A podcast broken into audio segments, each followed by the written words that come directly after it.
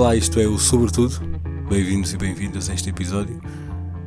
Antes de avançarmos para o episódio de hoje, queria agradecer-vos a resposta e o feedback que tive em relação à edição anterior, há duas semanas, sobre o Homo sapiens, o humano enquanto animal, com o Rui Diogo, que foi o primeiro do ano e que teve muito boa recepção. Se ainda não ouviram, convém ir ouvir, é, uma, é, é efetivamente um bom episódio. Hoje falei com a Sofia Risso Calado sobre Big Data, portanto, os nossos dados, a nossa privacidade online, normalmente online. Depois falamos também da vida real e da maneira como já no, no dia a dia uh, partilhamos dados e cada vez mais é difícil fugir. Um, mas falamos sobre esta nossa realidade uh, em 2020 em que é muito difícil deixar de partilhar uh, os nossos dados, quer queiramos, quer não. Uh, e não são só os nossos dados pessoais, são também os dados de outras pessoas que muitas vezes partilhamos sem saber e, e, claro, sem que essas pessoas também saibam. É uma introdução, porque é um tema muito complexo, mas é uma abordagem interessante e uma boa entrada para este tema e depois convido-vos a continuar a pesquisar e até a falar com a Sofia, eh, que está nas redes sociais e cujo contacto podem ver nos, nas notas deste episódio. Falámos do Facebook eh, e de outras redes sociais, que que é talvez a imagem que temos quando falamos da partilha de dados.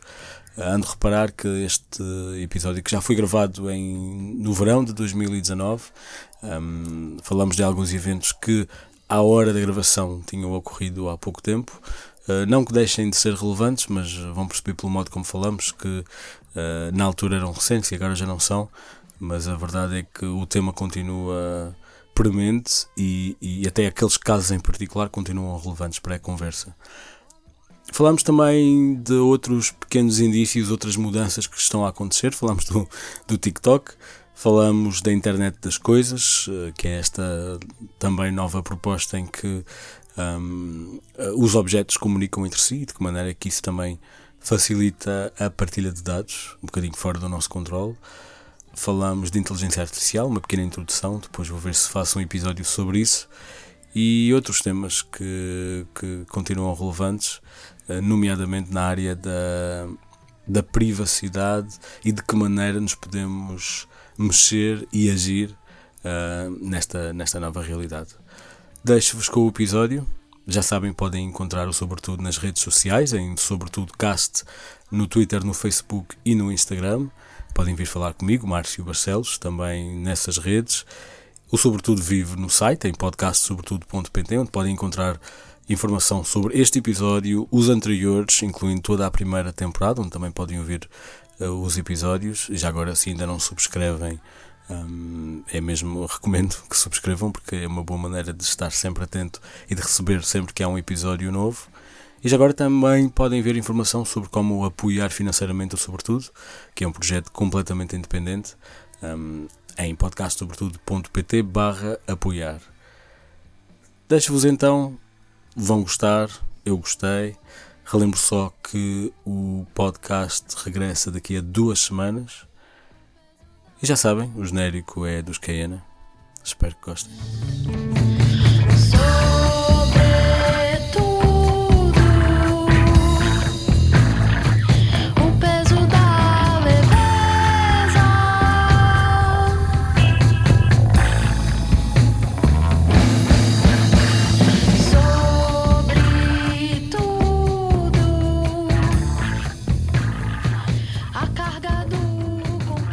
Sofia. Sofia Risso Calado. É o teu nome, é o teu nome profissional, é assim que te é o meu nome tratar. profissional, é assim que eu costumo ser conhecida neste meio. Sim. Risso, que é R-I-C com cedilha O, só porque Exatamente. lá está, também queria que as pessoas também te fossem procurar e fazer mais perguntas ou Sim. aprender um bocadinho mais contigo. Um, estamos aqui para falar sobre eu vou-lhe chamar de Big Data, e na verdade estamos a falar de privacidade online e os dados que estão a ser eh, recolhidos ou não e, e, e disponibilizados naquilo que nós fazemos um, na internet, essencialmente, e já nos vais explicar isso tudo.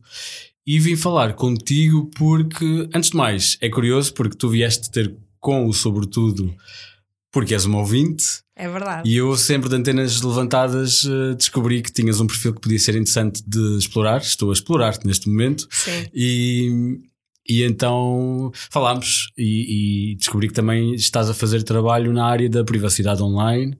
Eh, e como isto é um tema que eu queria abordar durante já desde há algum tempo, então decidi falar eh, contigo. Mas queres partilhar connosco um bocadinho o que é que tens andado a fazer e qual é que é a tua relação com este tema? Sim, claro. Então, uh, antes de mais, olá Márcio, obrigada pelo convite. Eu trabalho com, com a área da privacidade já há algum tempo, sou advogada de formação e especializei-me na área da proteção de dados e na, na parte de, de IT. E dentro disso tenho andado sempre aqui um bocadinho à volta disto, também da cibersegurança, etc.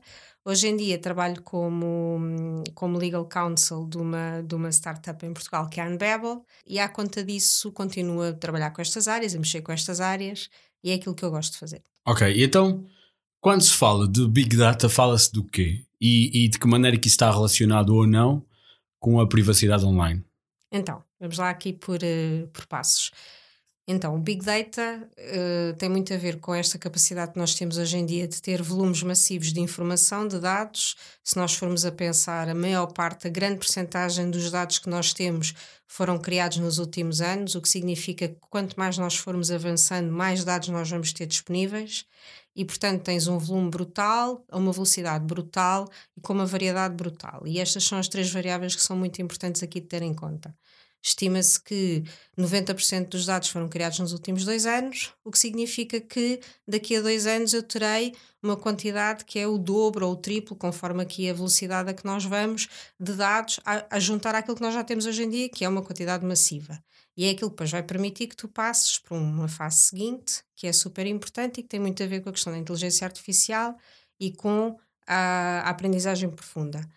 Passando por, eh, para estes conceitos, então eu tenho o Deep Learning, em que eu tenho a capacidade de ir ensinando a uma máquina com os dados todos que eu tenho uh, a resolver determinado tipo de problemas, e depois é com base nisso que eu quero ter essa mesma máquina a conseguir resolver problemas e, no máximo, a conseguir pensar, a conseguir agir de forma independente, e aí passamos depois para a inteligência artificial. E, portanto, nesse aspecto, o Big Data é super importante porque é aquilo que, no fundo, permite tudo o que vem a seguir. Mas que tipo de dados, uh, de que tipo de dados estamos a falar? É assim, nós, nós hoje em dia, se nós formos a pensar, nós criamos dados de todas as maneiras possíveis. Porque temos redes sociais que informamos todos os dias sobre praticamente todos os nossos comportamentos, consoante um bocadinho também a utilização que nós fazemos porque tu usas um automóvel e esse automóvel está a recolher dados e esses dados depois também são utilizados para, por exemplo, poderes fazer a manutenção desse mesmo automóvel, poderes informar entidades que vão recebendo esses dados sobre a condição das estradas, uh, padrões de consumo de combustível, uma série de coisas, ou então os dados que tu tens associados a de informação. Se tu fores a pensar, os dados aparecem de todo lado e e, e, estão sempre associados aos teus comportamentos e esses dados existem para no fundo tu poderes ir tomando decisões cada vez mais informadas com a quantidade de dados que existem disponíveis que era uma coisa que antigamente não existia. Sendo que também inclui dados que não são relativos a pessoas, dados de ambiente, dados de, de coisas Sim. que também podem ser Sim. relacionadas umas com as outras, Sim, não é? os dados podem ser pessoais ou podem ser não pessoais, não é? E portanto, são pessoais, quer dizer que há uma pessoa que eu consigo determinar no final daquilo tudo. Ou então não consigo fazer isso, então os dados são não pessoais, sim. E onde é que encaixa a privacidade online? Que até agora os dados podem ser anónimos. Então, onde é que encaixa a privacidade aqui? Então, se, se nós formos a pensar, eu quando utilizo novamente uma rede social, só para usar este exemplo torna mais fácil. Eu posso definir até que ponto é que eu quero que os meus dados sejam utilizados e para que objetivos, não é? E isso tem a ver com a minha privacidade. Eu posso querer ser mais privado ou menos privado. Eu, por exemplo, quando faço as opções no Facebook de que quero que o meu perfil esteja disponível apenas para amigos ou para amigos de amigos ou para etc., uh, ah, eu estou a definir a minha privacidade online aí. E uso este exemplo porque é talvez o mais fácil de contemplar, porque o Facebook é talvez a, a rede mais utilizada. Mas isso é fundamental para eu, no fundo, definir como é que eu quero que os meus dados sejam utilizados. Depois, um aspecto diferente é há ou não há efetivamente uma capacidade real da nossa parte de conseguirmos determinar como é que utilizamos os nossos dados. E isso é um longo tema de discussão. E conseguimos? Eu acho que não. Pronto. Sim, porque eu acho que não. Do modo como falas, parece que há, um, há uma, um papel muito ativo da nossa parte, quase como se pudéssemos controlar. Sim. Até porque há questões de recolha de dados que não têm a ver com aqueles dados que nós sabemos que estamos a disponibilizar, porque isso, isso, seria demasiado simples, não é? Eu acho que há aqui duas coisas muito diferentes. Por um lado, a nossa própria postura em querermos ou não querermos controlar a utilização dos nossos dados. Uma pergunta muito simples que te faço: quantas vezes é que lês as políticas de privacidade dos sítios que consultas? Zero.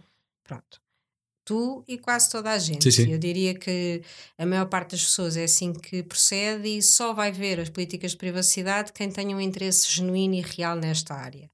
Normalmente elas são feitas propositadamente herméticas. Eu diria que muitas vezes o objetivo pode ser esse, porque assim, quanto mais herméticas elas forem, mais difícil também se torna perceber a real utilização dos dados, não é? E isso depois também salvaguarda as entidades que, por sua vez, uh, atuam nesta área para poder justificar ou não um determinado tratamento de dados, não é? Portanto, se eu tiver um documento que é vago, é mais fácil para mim justificar. Um, e eu acredito que muitas vezes isso possa ser um dos objetivos. Mas, portanto, por um lado tens a postura das pessoas e por outro lado tens utilizações de dados que nem sequer são informadas. Portanto, por muito que eu lesse as políticas de privacidade, não encontrar lá a informação que eu preciso. Sim, mas e já agora há recolha de dados que, que é feita mesmo de modo secreto e que nós não estejamos a ver, mesmo que não esteja e que não está também mencionado na, nas, nos termos e condições? Acho que sim, de, acho que sim, quer dizer, não, não, isso é uma pergunta muito vaga e portanto a resposta que eu tenho que dar é necessariamente positiva, não é? Claro sim. que vai haver imensa, imensas recolhas de dados que nós nem sequer imaginamos que estão a acontecer, sim. Até porque, por exemplo, e falaste do Facebook, o Facebook tem toda uma rede de recolha de dados basta que o site que tu visitas tenha uma página de like do Facebook ou um, botão de like do Facebook, tu, uhum. tu podes que ele próprio está lá a recolher informação que não tem a ver com o Facebook, não é? Há, há, toda uma série de, de uma rede. E, e a minha próxima pergunta é: nós estamos permanentemente a ser monitorizados? é assim, vamos falar, do, vamos falar do Facebook, até porque é um caso prático que é bom. Um, por exemplo, ultimamente tem-se falado muito o escândalo da, da Cambridge Analytica, Sim. a quantidade de dados que foram recolhidos. Não sei se sabes como é que, como é que aconteceu. Não tenho ideia, mas. A coisa conta. começa como um teste de personalidade no Facebook, foi Sim. desenvolvido ali alguns 2014, 2015 numa altura em que nós todos andávamos super entretidos a tentar perceber se éramos mais sociáveis, menos sociáveis à conta desses testes, e não nos apercebemos que, com esse propósito, supostamente inofensivo, estávamos a dar acesso não só aos nossos dados, como também aos dados de pessoas que faziam parte da nossa rede. E esse é o primeiro aspecto interessante, que é, eu não só informei o Facebook sobre mim, mas sobre todos os meus amigos que, por sua vez, estavam disponíveis na minha rede. Esses dados foram sendo utilizados para, no fundo, traçar perfis das diferentes pessoas, com objetivos que eu não dominava minimamente. Podia ter ido ler as políticas de privacidade? Podia. Estaria lá informada daquilo que estava a acontecer? Duvido. Pois. Portanto, nem era muito por, não era muito por aí. Estamos a ser monitorizados? Eu acho que sim.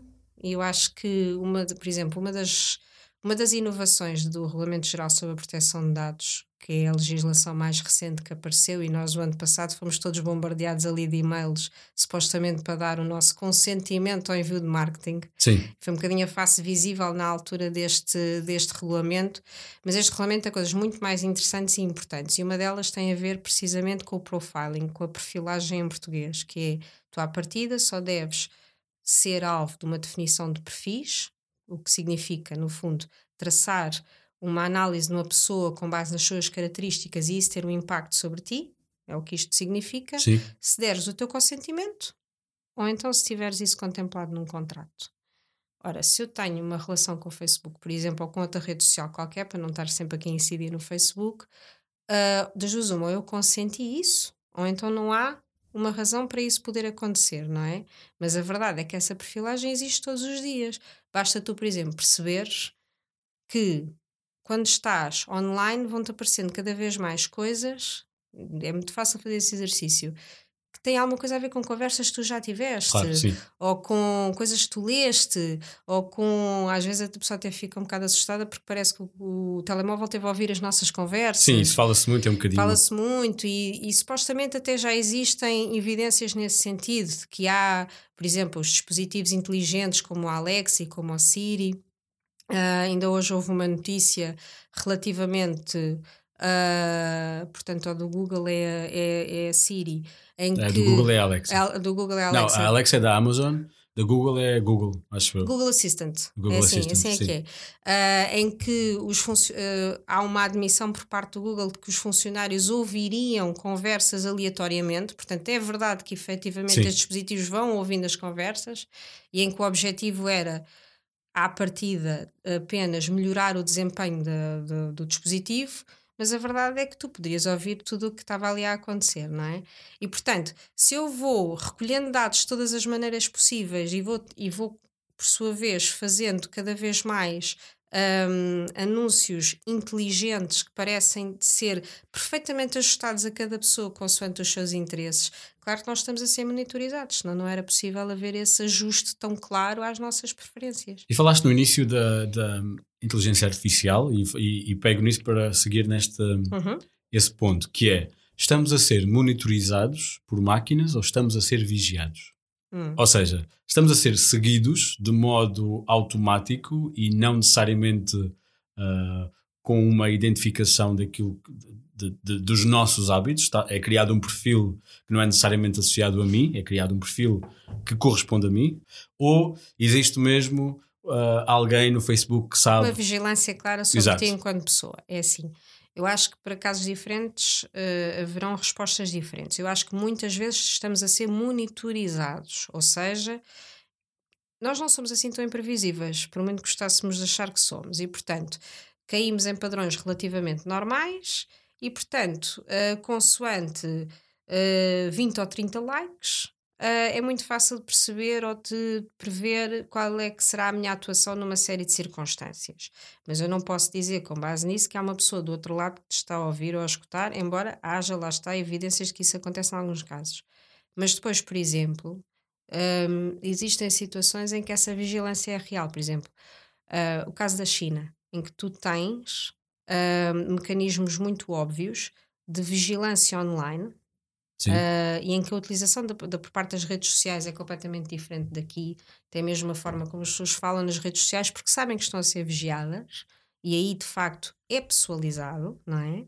E aí sim traças perfis e vigias claramente e retiras consequências dessa vigilância. Mas é um novo paradigma?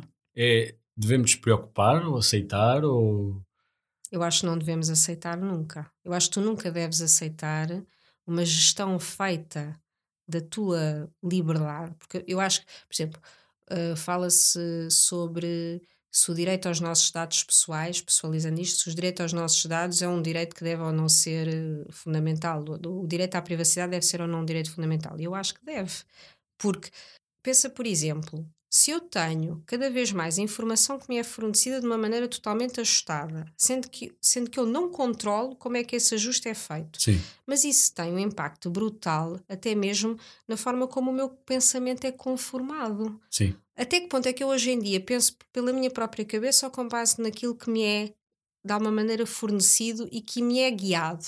O Cambridge Analytica era exata, foi É- exatamente isso. Porque, É, é um excelente exemplo. porque Sim. mais do que só recolher informação foi criar uh, comunicação dedicado especificamente Sim. àquelas pessoas com aquele perfil. Sim, sim, sim. Um, e, e se calhar essa é que foi a novidade, porque ainda ontem falava com alguém sobre isso. Todas as variáveis eram mais ou menos conhecidas. Sabia-se que se criavam perfis, sabia-se que, se- que se recolhia dados, sabia-se que, inclusive, ah, as comunicações e as, as publicidades refletem um bocadinho o teu perfil. sim. Só que a novidade daqui foi tudo isto foi uma tempestade perfeita e presumo que não seja a primeira e, e que não seja sequer a única. Não Foi um será a única nem a última. Pois, Eu acho que a grande novidade é tu, no fundo, admitires que não és completamente independente na tua atuação. Ou seja, isso tem um impacto em ti tão grande, por exemplo, supostamente decidiu eleições. pois. E, na verdade, decide ah, a tua vida diariamente muito mais do que nós gostamos de aceitar. Então, mas voltando um bocadinho atrás, quem é que faz esta recolha? São só as redes sociais? Há aí ator, há, aí- há assim um, um grande Big Brother que recolhe isto tudo? Ah, a nossa recolha de dados é feita todos os dias por todas as entidades com quem nós nos relacionamos, até é feita por nós próprios relativamente às pessoas que nos rodeiam. A quantidade de informação que tu inadvertidamente partilhas, por exemplo, familiares teus quando partilhas fotografias, Uh, ou outro tipo de informação que tu forneces, por exemplo, queres te candidatar a um concurso, como hoje em dia é um bocadinho hábito, e dás a informação dos teus filhos porque queres ganhar um prémio. Nós nunca pensamos na quantidade de dados que nós disponibilizamos a toda a hora a toda a gente. E, e isso acontece tanto por parte de nós, como por parte das entidades com quem nos relacionamos, a nossa entidade laboral, uh, o Estado com quem nós nos relacionamos, que é provavelmente o maior repositório de dados que existe uh, as redes sociais também, mas tu tens uma recolha massiva e incessante por todas as entidades dos teus dados. Não acho que haja um Big Brother, acho que haverá uma, uma rede uh, muito grande de recolha de dados. Mas não há risco de haver uma coordenação? Ou seja, a concorrência só, é, só vai ser útil até determinado ponto. É assim, esse risco existe e tanto que a partilha de dados é algo que nós devemos estar sempre alerta, porque, por exemplo, Muitas vezes os dados que eu forneço numa determinada circunstância podem ser inofensivos, mas depois, se essa partilha puder acontecer, e tu aí podes traçar perfis muito maiores de pessoas, por exemplo, isso já começa a ser muito mais, muito mais impactante para nós enquanto titulares de dados. E falaste aí do Estado, e se calhar tirando algumas exceções, como a China, que também já mencionaste, Sim. existe esse risco do Estado também entrar nesse jogo e de. E de oh, não sei se risco, não sei se podes dizer, mas existe essa discussão do risco de, de um Estado entrar nesse jogo dos, dos dados, por exemplo, uh, em troca de benefícios que até podem ser vendidos como benéficos para a população, por exemplo? Assim, eu acho que, enfim, falando sobre o caso português, que é, que é, é aquele que eu estou, estou mais habilitada a falar, eu acho que não existe um risco premeditado de. Agora, o que eu acho é que tem que haver uma consciencialização progressiva daquilo que significa a, a nossa partilha de dados, por exemplo, e dos dados que o Estado recolhe uh, para outras entidades. Vou dar um exemplo prático que é sempre mais fácil assim: hospitais. Sim. Tu exato. provavelmente terás toda a tua vida descrita e hoje em dia cada vez mais consolidada, não é? Nos teus, nos teus fecheiros clínicos que existem eventualmente nos hospitais onde tu vais. Pensando em hospitais públicos, agora sinceramente não estou sequer a pensar em privados se tu pensares na quantidade de informação que, por exemplo, as seguradoras estão sempre à procura de obter para poder perceber se querem ou não querem pagar determinado tipo de, hum, de despesas médicas, sim, eu espero sinceramente que o Estado seja vigilante relativamente aos meus dados, porque eu não quero que esses dados sejam cedidos sem haver uma justificação clara para esse, para esse efeito, não é? Uh, e, portanto, a interconexão de dados é algo que deve ser muito bem uh, acautelado antes de, antes de acontecer. O que, só por si, também é um argumento interessante na discussão sobre precisamente a, a privatização de alguns serviços que devem ser essenciais, porque de repente, hum. imagina que tens um grupo, e, e, tentando evitar ideologias, mas imagina que tens um grupo comercial que. Ou, ou, imagina que o Google decide entrar no, no negócio da, da, saúde ou da educação. Sim. As Sim. linhas começam a ser muito tenues e, e, e tem de ser prevista ali uma, uma, uma proteção que me uhum. parece difícil, não é? Isso é Eu engraçado. Acho que. Por exemplo, voltando novamente ao Regulamento Geral da Proteção de Dados, há dados que são considerados categorias especiais de dados, e uns deles são os dados sobre a saúde, precisamente por causa do, do impacto que isso tem na nossa esfera, na nossa esfera privada. E, portanto, tenta-se reforçar um bocadinho os mecanismos de recolha e de tratamento desses dados e as garantias que são dados aos titulares, não é? Pronto.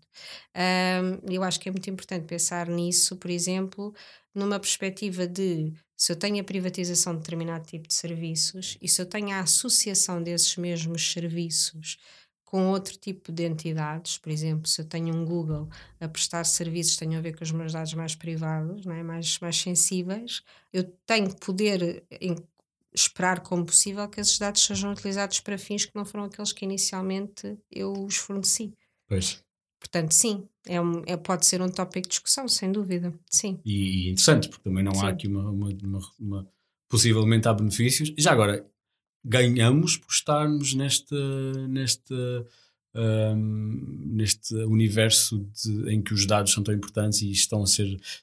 Terá havido já uh, descobertas ou, ou, ou inovação científica porque temos acesso a tantos dados? Claro que sim. É assim, ganhar, ganhamos, não tínhamos dúvidas sobre isso. Uh, Mesmo dados pessoais? Bem, então, uh, ganhar, ganhamos de certeza, porque a quantidade de dados que nós temos hoje em dia permite-nos uh, ter avanços tecnológicos fundamentais em áreas, por exemplo, como a agricultura de precisão, ou prever condições meteorológicas mais ou menos adversas, uh, ou teres, em última análise, a condução de carros inteligentes. Portanto, sim, sim aí ganhamos. Quanto à utilização de dados que sejam pessoais e a forma de os utilizar, é assim, eu acho sinceramente que podes, podes beneficiar disso. Uh, se pensares hoje em dia como a associação de dados te permite ter acesso a serviços de uma forma muito mais imediata, serviços públicos ou serviços privados, tu vês vantagens relativamente àquilo que era o funcionamento, por exemplo, de serviços públicos há 20 ou 30 anos atrás. Eu acho que podes ganhar com isso. Eu acho é que a tua utilização tem que ser informada. Um, e isso também passa por nós termos uma postura diferente, uh, mais consciente dos riscos e, por sua vez, se tu és mais consciente e se exiges mais, o que vai acontecer é que também vais começar a ter respostas que sejam mais adequadas à tua exigência. Eu acho que nós ainda não estamos nesse ponto. Sim, mas, mas a, a contra. Porque aí entramos num dilema um bocadinho curioso, que é precisamente eh, até onde é que podemos ir, tendo em conta os benefícios que temos. Portanto, imagine, lá está a saúde é um, é um excelente exemplo, porque se calhar conseguimos começar a cruzar dados e, e a cruzar universos de dados que possivelmente nos vão dar resultados e coisas que se calhar no passado nunca tínhamos pensado. Sem dúvida. E isso pode até salvar vidas. E, portanto, Sem dúvida. Mas atenção ser... que aí podes não estar a falar de dados pessoais, ou seja, eu posso perfeitamente fazer uma compilação de informação que me permite traçar características muito mais evidentes de determinado tipo de doenças e, e a respectiva forma de tratamento adequada e desagregar, não é? De forma a que a identificação pessoal das pessoas em causa não seja uh, tida em conta. Pronto. Uh, e aí, de facto, estou a apoiar e estou a ajudar a ter meios de diagnóstico muito mais eficazes. Qual é que é a grande vantagem do Big Data? Consegue processar a informação a uma velocidade que nós humanos nunca vamos conseguir. E, portanto, se eu tiver uma informação num repositório que pode ser processada a uma velocidade brutal e, de, e, e, e perante um conjunto de dados muito, muito grande, eu vou conseguir obter resultados e respostas de uma maneira que eu nunca conseguiria se fosse eu pessoa sozinha, não é? E isso, claro que é uma vantagem, portanto, ainda bem que acontece. Eu tenho é que perceber, é como em tudo, sempre que tu tens avanços tecnológicos, claro que há uh, consequências não tão positivas, mas eu tenho é conseguir reagir perante essas consequências sem inviabilizar o que é bom. Mas falaste aí, podemos clarificar um bocadinho um, os dados pessoais e dados não pessoais. Portanto, Força. o mesmo dado, a mesma informação, pode ser pessoal ou não, dependendo uh, do facto de poderes associar isso a uma pessoa ou não. Portanto, Por exemplo, eu sou a Sofia. Exato. Tenho 37 anos, tenho uma filha, vivo em Lisboa, sou advogada. Vamos retirar o meu nome completo e vamos só dizer: tenho 37 anos, tenho uma filha, sou advogada, vivo em Lisboa. Sim. Já aumentámos muito este universo, não é? Sim. Um, podemos dizer que se calhar se eu tivesse, em vez de 4 identificadores, tivesse 10, ainda assim conseguia chegar à minha pessoa sem o meu nome. E depois Sim. Isto é uma discussão longa e eu não, não vou estar a chatear agora aqui ninguém com isto, mas tem a ver com a capacidade efetiva de, de, da verdadeira anonimização dos dados. Pois. Ou seja, muitas vezes tu consegues sempre chegar à pessoa mesmo sem o nome. Depende um bocadinho do número de identificadores que tu tens.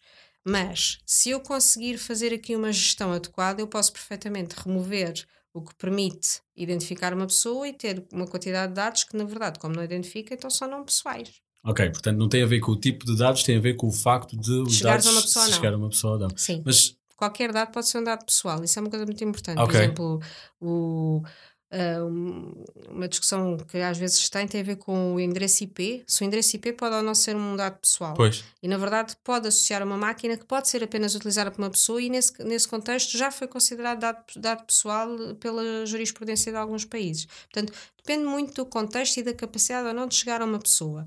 Importa ter em conta que todos os dados podem ser pessoais consoante o contexto. E é possível. Tenho a ideia que existem já experiências e até empresas e serviços que revertem o processo de anonimização, não é? Sim. Ou seja, já, já começam a. Se eu quisesse, imagina que eu era um detetive privado, vamos imaginar, e queria descobrir qualquer coisa. Uh, e imagino que isto depois também possa acontecer em grandes sim, escalas. Sim, sim, Mas, uh, por exemplo, articulando o facto de eu ter uma foto de, de um cappuccino no meu Instagram, naquele sítio, será possível de, de, aceder ao meu cartão uh, que, que, pagou um cappuccino àquela hora? pois não sei, mas e, e de que maneira é que isto é preciso fazer com um alvo e ou por outro lado se é, se é possível isto ser feito automaticamente sem, sem ser sem ter aqui uma missão e uma e uma uhum. e um objetivo de descoberta por trás. É assim duas coisas. A anonimização não é reversível a pseudonimização é reversível. Okay. há quem defenda que a anonimização é quase impossível a pseudonimização é que é possível. Pronto. Ou seja ser anónimo ou ter um pseudónimo não, substituir ser a informação. anónimo ou ser algo que é possível, no fundo, deixar de ser anónimo. Exato, não é? Okay. Uh, eu diria que a, a pseudonimização é regra. Eu quase sempre consigo reverter. Existem estudos nos Estados Unidos, por exemplo, relativamente a dados sobre a saúde, em que era feita sempre, lá está, a desagregação de maneira a, a, considerar os dados como não pessoais, mas se tu tivesses identificadores suficientes, chegavas sempre à pessoa, independentemente de teres retirado o nome ou mesmo outros dados que permitissem vá, uma identificação mais facilitada. E na verdade, sim, é muito possível fazer essa reversão. Agora, ela é feita de forma premeditada, muitas vezes é, depende um bocadinho dos ganhos que tu queres obter uh, com isso. Falaste sobre detetives privados. Eu acho que, por exemplo, não, não vale a pena ir. Uh, Estava a ser um bocadinho romântico. Só, estava só a ser romântico. não, mas olha, vou dar, vou dar um exemplo. Por exemplo, hoje em dia, cada vez mais as organizações internacionais um, de apoio humanitário utilizam muito dados biométricos, não é? Para a identificação dos respectivos beneficiários de, de, do seu apoio.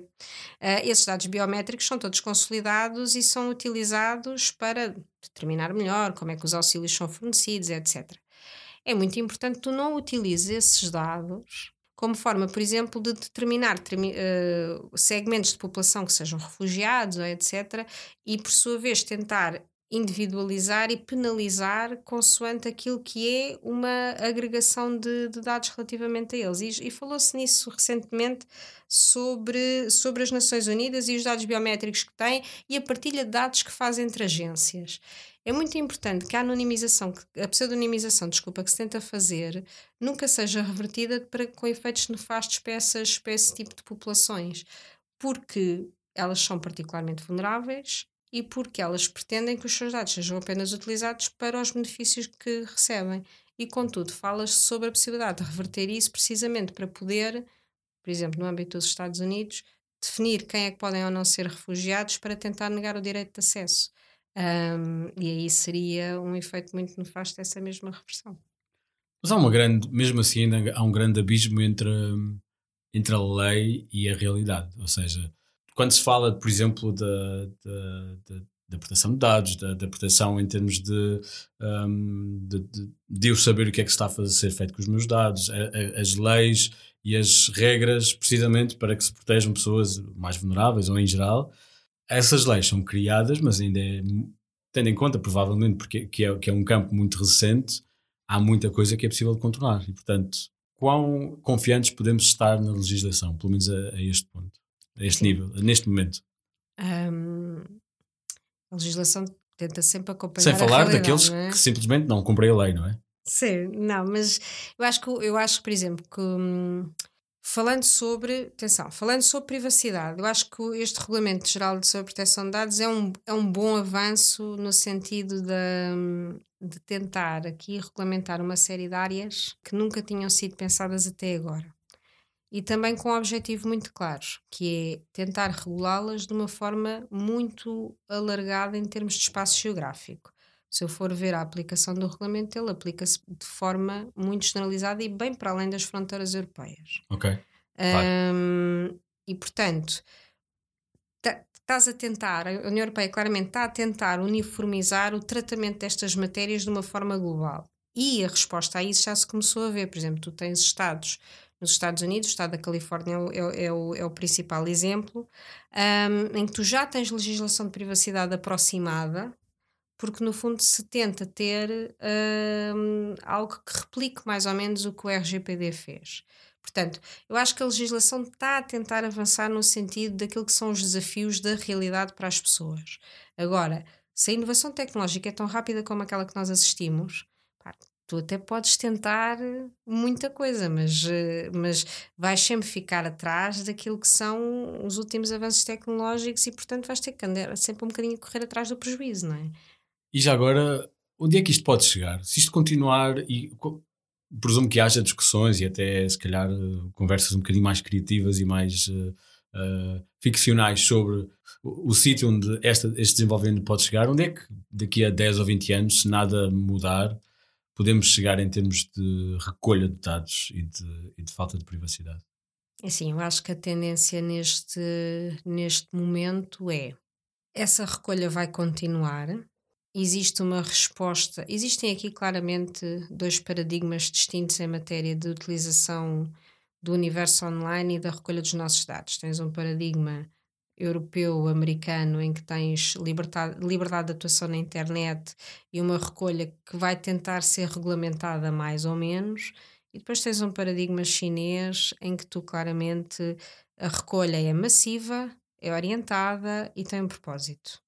Um, e, isto é, e é importante perceber isto, porque, por exemplo, vamos pensar na influência que a China tem em Estados africanos. Sim. E tu já vai, e tu já observas neste momento alguma regulamentação em Estados africanos no sentido de ter uma internet regulada como a chinesa. E portanto, tu vais ter aqui uh, um caminho que vai sendo feito no sentido de perceber, afinal de contas, se eu tenho uma utilização mais vigiada ou menos vigiada, com uma recolha de dados mais controlada ou menos controlada.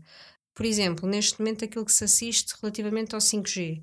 5G é muito importante para, para a perspectiva da internet das coisas, para o Internet of Things, porque é aquilo que no fundo vai permitir ter uma velocidade suficiente de internet para tu começares a ter uma utilização em tempo real de dados te permite ter carros inteligentes, te permite ter dispositivos todos a funcionar consoante as tuas ordens, portanto ela é fundamental. Qual é a principal empresa que neste momento está a avançar com, com a tecnologia nesse sentido? A Huawei. A Huawei é chinesa, claramente Sim. os Estados Unidos já reagiram relativamente a isso, não querem que isto seja um monopólio de uma empresa que eles não sabem se está ou não está aliada ao Estado chinês, sendo que se se confirmar o pior cenário de que a utilização da tecnologia é claramente orientada para haver uma recolha de dados sem o nosso controlo, isso é algo que vai de facto tornar-se efetivamente sem controle, não é? E tenho acompanhado isso, mas confesso que ainda não percebi muito bem. Ou seja, a própria rede, o problema não é só a velocidade, a própria rede é possível que esteja preparada para recolher os dados que são transmitidos utilizando a rede? Aqui o problema é esse: é tu teres, no fundo, dispositivos de rede que te permitem a recolha de dados que é feita de uma forma que não seja, uh, portanto, adequada, ou seja, no fundo, a Huawei recolha dados e forneça consoante aquilo que sejam os pedidos efetuados por parte do, do Estado chinês. Isso já acontece com a 4G e com a 3G? Possível, ou seja, os, os dados são. Que nós saibamos, não, não. Não, é? mas uh, porque esta ideia de que a rede recolhe e armazena dados não é muito, não é muito óbvia. Não, mas é, é assim, mas as, as redes de comunicações, vamos lá ver como é que a internet funciona. A internet funciona transmissão de pacotes de dados, não é? Sim. Os pacotezinhos lá vão eles de um, de um ponto para o outro, e portanto isso já acontece em todas as redes de telecomunicações e vai continuar a acontecer. A diferença aqui que se coloca é a tecnologia que te permite ter 3G ou 4G, não é aquela que te vai permitir ter, 5, ter, ter 5G. E a tecnologia que te vai permitir ter 5G, uh, eh, à partida, neste momento, o player no mercado que está mais preparado para poder implementar é a Huawei. Portanto, é uma questão de quem é que está a avançar e com que motivações. Exatamente. Portanto, não, não é um risco da rede só por si. É de quem é, de quem é do facto de haver alguém que sim. está a implementar. Sim, okay, sim, sim, sim, sim, sim, claro. sim. Falaste aí, só para clarificar, falaste aí da internet das coisas, é esta nova uh, percepção ou esta nova acessão de que os objetos, o frigorífico tem internet e está tudo ligado. Sim. E, e isso também permite, lá está, também recolher dados, não é? E permite, por exemplo, ligar a máquina de café 8 minutos antes de, de, de acordarmos e Sim. criar uma rede de informação ou, ou, ou, ou mais, um bocadinho mais uh, interessante, encomendar um, um, produto que acaba porque o frigorífico diz Exatamente. que já não tens leite e portanto pedes à Amazon Sim. para, Sim. para te encomendar. Num futuro não muito distante, e na verdade pode não, não estar muito distante mesmo, eu chego à minha casa depois de um dia de trabalho e eu já tenho à minha porta uma encomenda com as coisas que faltavam no meu frigorífico, porque o meu frigorífico alertou uh, uma Amazon ou outra entidade qualquer de que faltava leite e queijo. Eu já tenho as luzes ligadas porque, entretanto, já sabem que eu estou a chegar. Eu já tenho. Porque o teu carro também estava ligado. O teu carro estava ligado e já sabia que vinha a caminho. Eu já tenho uma determinada refeição a ser preparada porque eu dei ordens para. Portanto, sim, isso não, não falta assim tanto tempo para acontecer. Mas também isso, o potencial. Depende de... um bocadinho dos países. Pois, claro, mas das redes e da infraestrutura. Sim, sim. Mas o potencial, então, de cultura de dados e de, de cultivo, de, de, de, recolha de dados e de informação ainda é maior com isso, não é? Porque tudo, claro, tudo e já, e já é começa a, a acontecer, não é? Mas por isso é que a internet das coisas é tão importante para esta questão, para as questões éticas e legais da recolha de dados e também depois associado ao, ao 5G, porque eu só vou conseguir ter este volume, este manancial de dados andar de um lado para o outro se tiver redes, por sua vez, preparadas para esse efeito. E isso só pode acontecer com o 5G. Ok, então é esse o risco. Sim. quando é que, quando é que é, se fala que o 5G estará disponível? Olha, sinceramente não te sei dizer eh, datas concretas, sei te dizer que é algo que vai acontecer seguramente no próximo um, dois, três anos. Pois, ah, pois, exato. Um, sim, porque a conversa tem estado aí. A conversa está aí, no fundo, agora é uma questão de decidir quando e como. E então, e o que é que se pode fazer? Sabe, pronto, tudo bem que falámos de uma. Esta conversa é muito complexa, porque começámos no Facebook, já vamos na internet das coisas, mas vamos então voltar àquilo que nós, enquanto pessoas, podemos controlar isto é o equivalente a, a, deixar de usar perinhas para salvar o mundo ou há qualquer coisa que efetivamente podemos, uh, podemos fazer com impacto real nisto? Ou, ou assim, eu, não, eu não sou uma pessoa fatalista, eu acho que não temos de deixar de usar palhinhas, ou seja, eu não tenho que deixar de utilizar a internet. Eu Sim. tenho aqui o fazer de uma maneira consciente dos riscos que eu estou a correr. Primeiro, a privacidade mudou. A privacidade já não vai ser aquilo que era no tempo dos nossos pais ou dos nossos avós. Sim a menos que tu optes. Eu conheço pessoas que tomam essa opção de uma forma consciente. Não estão em redes sociais, não utilizam determinado tipo de meios de comunicação. O telemóvel hoje em dia é quase impossível, mas, por exemplo, não utilizas o e-mail com a mesma frequência. Ou seja, tu reduzes o teu nível de exposição a um mínimo e tu podes dosear essa exposição. E, por exemplo, pensando um bocadinho nas gerações mais novas, eu vejo, por exemplo, em crianças em que é tão fácil para elas hoje em dia já, também porque hoje em dia qualquer eh, adolescente já de 10, 11, 12 anos tem um telemóvel, é super importante explicar às crianças que a informação que elas disponibilizam vai estar sempre a circular online, de uma forma que eu não tinha que me preocupar quando tinha a idade delas. Sim. É? Um, Mas também provavelmente vai fazer com que elas próprias cresçam com uma percepção que nós próprios não temos e que não imaginamos sequer que elas vão ter e que acabem por encontrar a sua maneira de, de, de sobreviver nesta nova realidade. Eu, eu, vou ser sincera, eu tenho algumas dúvidas sobre isso. Eu acho que essa, eu acho que tem que ser feita educação, tem que ser dada educação nesse sentido. Porque, por exemplo, o que é que tu vês hoje em dia? Uma criança hoje em dia utiliza redes sociais completamente diferentes das nossas. Sim. Não há Facebooks para elas, é coisa de velhos. Sim. Um, tem os TikToks e os Instagrams Chineses. e não sei o quê lá está, de origem chinesa. O TikTok. TikTok. Uh, chinesa e com uma coisa muito interessante, que é o TikTok, que é talvez a primeira rede social que utiliza o, o algoritmo, a utilização de algoritmos de uma forma muito violenta, muito agressiva, que é claramente vai pescar as tuas, as tuas preferências e liga-te a pessoas que tu nem conheces com base naquilo que tu vais demonstrando como sendo os teus interesses, criando comunidades virtuais com pessoas que tu não conheces lá nenhum. E muitas vezes é assim que a coisa se gera. Enquanto nós até agora fizemos sempre tudo ainda muito numa base de associação pessoal. Sim. Pronto, e o TikTok aí altera completamente o paradigma. Eu acho que vou ter que fazer um episódio sobre o TikTok porque tu, tu ando, ando, sempre a apanhar novos, no, exato, novos elementos sobre essa, esse, esse mundo. Não, que é uma rede fascinante. Eu, eu, vejo muito. A minha filha tem, tem 9 anos e tem TikTok e aquilo assusta-me imenso porque, para já, é altamente viciante. Porque tu, o facto de criares conteúdos de, de vídeo que tem para aí 20, 30 segundos, depois trocas com pessoas que tu não conheces e depois elas põem like, tu metes like nas delas, depois aquilo é muito versátil e, e sobretudo o mais interessante do TikTok, interessante no sentido de pensar um bocadinho até onde é que nós já chegamos em termos de aprendizagem automática.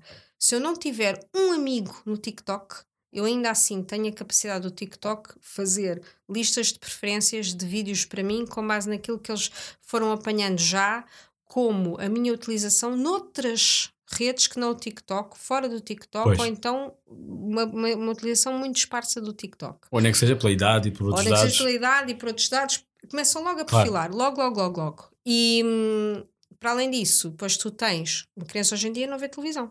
Só vê YouTube, Sim. youtubers, influencers e etc. Hum. E portanto, aquilo que tu tens é um, a informação toda a ser dada e a ser fornecida de uma maneira muito impessoal que é algo que nós, apesar de tudo, mais velhinhos, acho que ainda não temos tanto essa, essa maneira de testar. Ainda vimos, ainda vimos de outro sítio. Portanto, a utilização tem que ser informada e tem que ser consciente. E tem que se perceber que a nossa privacidade mudou completamente, ou seja, já nunca vai ser aquilo que foi, mas há formas de, de a gerir e de a controlar. E isso é muito importante de, de ter, ter consciência. E, inclusive, também uma parte da consciência é saber com que atores é que estamos a jogar. Portanto, sim, sim, seja, sim Claramente, Claramente, usar o Facebook, usar a Google, usar outros, uh, outros um, stakeholders e players desta, desta, deste jogo uh, não é o mesmo que usar uma coisa que, é, que, que se compromete com, com. Também o compromisso não quer dizer nada, mas existem. Uh, existem atores na, na, e, e, existem empresas de tecnologia que têm uma abordagem completamente diferente em termos de privacidade, em termos de acesso e, e... tentam ser mais é assim, tu, eu acho que aquilo que tu, tu já, já começas a assistir aqui um bocadinho à, às consequências de escândalos anteriores da utilização dos nossos dados. Por exemplo, pois. ainda hoje uh, surgiu uma notícia relativamente ao Facebook ter desmontado campanhas de informação com base na Arábia Saudita uh, e outros países do Médio Oriente em que eles, no fundo, desativaram uma série de contas e uma série de perfis falsos porque perceberam que estavam a incitar uh, questões que tinham a ver com a política interna da, da Arábia Saudita, nomeadamente, por exemplo, o conflito com o Iémen. Existe, eu acho que, uma tentativa por parte destes, destas redes sociais de tentar demonstrar ao mundo que estão a tentar fazer alguma coisa, ok? Depois, por exemplo, uh, por exemplo, se fores ao Google, também houve, por exemplo, deixaram cair uh, a ideia de fazer um motor de busca ajustado na China que permitisse a censura. Portanto, eu acho que existem aqui, tem havido aqui abordagens no sentido de tentar demonstrar que há uma utilização, que há uma, uma gestão por parte das redes sociais mais consciente daquilo que são os perigos e os riscos para a nossa privacidade e para a nossa manipulação, vá, digamos. Mas há um longo caminho a percorrer ainda, acho eu. E já estamos agora na reta final, prestes a acabar. Antes de acabarmos, tu tens estado a falar de um modo de nós nos adaptarmos à nossa realidade. E a minha pergunta é: nós alguma vez vamos conseguir ter o controle de volta? Em termos, ou seja, vamos, Sim. isto é a nova realidade, é preciso habituarmos-nos ou vai é possível ou há alguma proposta no sentido de haver algum, algum processo que inverte de alguma maneira este, este, este controle quase absoluto que as empresas têm sobre os nossos dados. É assim, tu não vais voltar nunca a uma realidade pré uh, redes e pré volume de dados como tens agora. Portanto, tu vais te adaptar a uma nova realidade. Isso para mim é, é seguro. Sendo que é importante que te adaptes a uma realidade em que sabes que vais ter, para já, uma automatização progressiva de tarefas, em que cada vez mais tarefas são feitas por máquinas, não por ti, com Sim. dados que foram fornecidos com base naquilo que foi um avolumar, vá, digamos, de informação e que foi sendo fornecido, e em que tu vais ter que te habituar a cá essa partilha, no fundo, de informação e de tarefas, e em que tu sabes que tu não és nunca alguém impossível de determinar ou de traçar o teu perfil. Isso eu acho que é algo que nós, nós nunca vamos conseguir voltar a um, a um ponto antes disso. Agora, podes é fazer uma utilização consciente disso. Isso acho que sim. Portanto, informação mais do que tentar uh, esconder um bocadinho. Sim, Sim. E, e gerir um bocadinho a forma como nós nos expomos. Eu a, pensar um bocado, por exemplo, a nossa, a nossa a utilização que nós fazíamos originalmente do Facebook, em que punhamos as fotografias todas e punhamos a informação Sim, é toda, é e dizíamos onde é que íamos e onde, onde é que vínhamos, e hoje em dia as pessoas já começaram a, mudar um bocadinho sua, o seu comportamento. Mas no Instagram ainda acontece muito. No Instagram acontece muito, mas, mas, mas por exemplo, tu tentas um bocadinho já adequar a informação que dás, e há pessoas que inclusive saíram do Facebook porque acharam que, pá, que não fazia sentido Sim. continuar a passar ali tempo e etc. Mas isso, por exemplo, é, isso é um fenómeno que eu acho que é super europeu. Tu vais à Ásia e não é nada assim. Continuas Sim. a ter ainda uma utilização muito dedicada das redes sociais. Eu acho que com o tempo vai-se perceber, porque lá está, nós fomos, já fomos crianças nas redes sociais, no sentido em que começámos a utilizar, não percebemos os malefícios, agora já percebemos, já temos uma utilização diferente e as coisas vão, vão mudando e vão se organizando. Existe alguma implicação que não seja óbvia, que nós não, não tínhamos falado aqui? Alguma coisa que seja que tu tenhas descoberto num texto ou, ou, ou na tua própria eh, pesquisa? Alguma coisa que, que tenha suscitado interesse por não ser nada, alguma coisa não óbvia né, de, neste, nesta questão da, dos dados e da privacidade online. Sim, nós há bocadinho falámos de um aspecto que eu acho que não é que ele seja menos óbvio, mas que eu queria mesmo chamar a atenção, que tem a ver com a nossa liberdade de pensamento face aos dados que nós fornecemos e à forma como os algoritmos têm influência em relação à informação que nos é fornecida. Acho que nós não pensamos muito sobre isso, achamos ainda que somos uh, muito independentes e que temos livre-arbítrio e não temos assim tanto. Eu acho que isso é talvez a questão mais pertinente, que é cada vez mais percebermos que a forma como a informação nos é dada tem um impacto sobre nós e claramente cria um bias sobre nós. Uh, que é melhor que nós tenhamos consciência sobre ele e que tentemos agir tendo essa consciência do que simplesmente achando que não tem influência, porque tem e tem imensa. Ou seja, sair, partir um bocado do princípio, mesmo quando formos ao Google procurar uma coisa, o resultado vai ser diferente, provavelmente, Como do é vizinho óbvio. do lado. Como é óbvio. O que eu baseado procurar naquilo, no Google é diferente do que tu vais procurar no Google. Baseado naquilo que o Google acha que eu quero encontrar. Exatamente. Que é para, sim, sim, sim. Para sim, continuar. sim. A, portanto, é sim. é cada vez mais difícil encontrar opiniões diferentes da nossa ou, ou opiniões que acabam por questionar as nossas. Ou, ou factos ou informação que acaba por questionar a nossa, a nossa, a nossa visão, porque por alguma razão o Google acha que não é isso que nós queremos.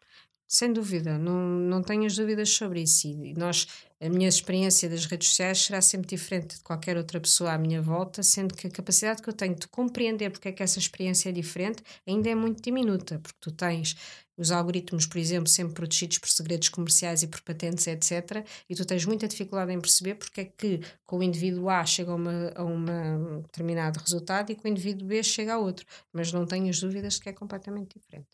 Antes de acabarmos, e e já te pergunto, se calhar, uh, algumas referências para também partilhares com as pessoas uh, uhum. para aprenderem um bocadinho mais.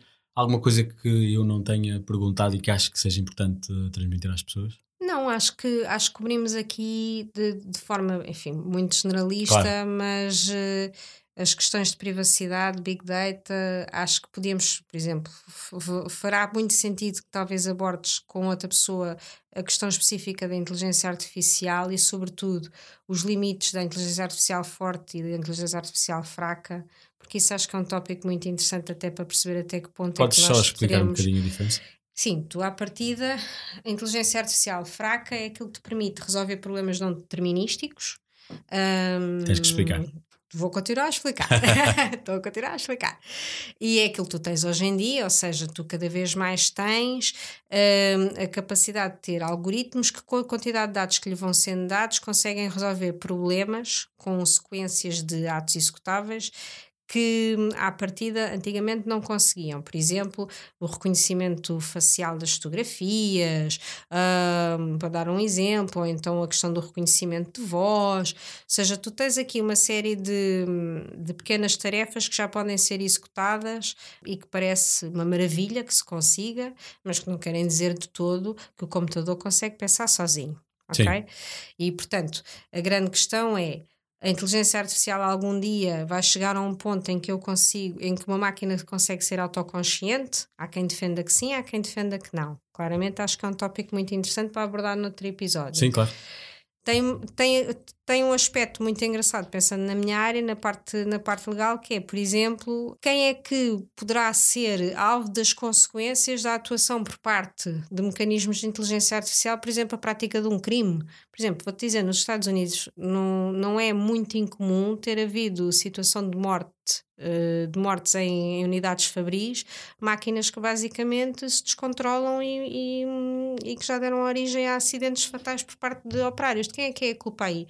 Como é óbvio, não é da máquina em si, não é? Pois. E isto dando um exemplo muito pequenino. Pensa, por exemplo, na questão dos carros inteligentes. Quando houver um acidente, quem é que é a culpa? Sim. E isso acho que há há aí questões que podem ser muito engraçadas de, de abordar. E a inteligência artificial, claramente, é um mundo que vale a pena explorar. E então, onde é que as pessoas podem ir para aprender mais sobre o assunto? Para aprenderem mais sobre o assunto, então.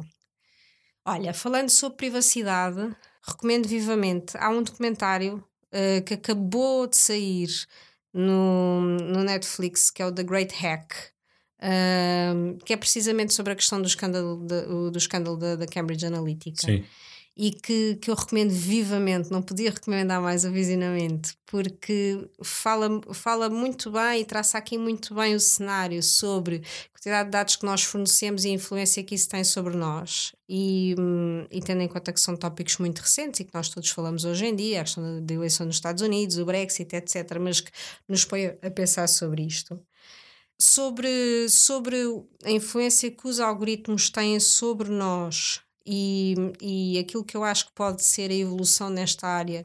Recomendo muito um, um livro do, de um filósofo israelita que é o, o Harari, que é as 21 lições para o século XXI. Uh, e que debate estes temas de uma forma magistral, e eu acho que ele é, ele é de facto um autor fantástico. Uh, mais. Uh, Assim, sinceramente, podia estar agora aqui a dar vários, vários exemplos, mas, por exemplo, estas, estas, estas duas referências acho que são interessantes e não são difíceis de encontrar e já dá para, para, pensar, para pensar um bocadinho sobre, sobre estas várias estas temáticas. Obrigado. E sobre o teu trabalho e tua presença online, queres partilhar alguma coisa? Como é que as pessoas te podem encontrar? Podem me encontrar em praticamente qualquer rede social, Twitter, LinkedIn, Facebook, Instagram. O meu nome já foi dito no início. Como Sofia Riscalado. Como Sofia Riscalado, exatamente. Uh, para, ter, é para efeitos profissionais, sobretudo utilizo o LinkedIn e o Twitter. Portanto, tenho todo o gosto em falar com quem quiser sobre estes tópicos, até porque eu gosto bastante deles. Sofia, muito obrigado. Obrigada Foi um prazer. Eu. Provavelmente estaremos a estar vigiados, mas uh, por, enquanto, por enquanto vamos, vamos, uh, pronto, vamos pelo menos tentar informar-nos sobre isso. Obrigadíssimo. Nada, um, obrigada eu. Isto foi útil e pronto, foi um prazer. E vamos, vamos falando. Igualmente. Obrigada. Obrigado.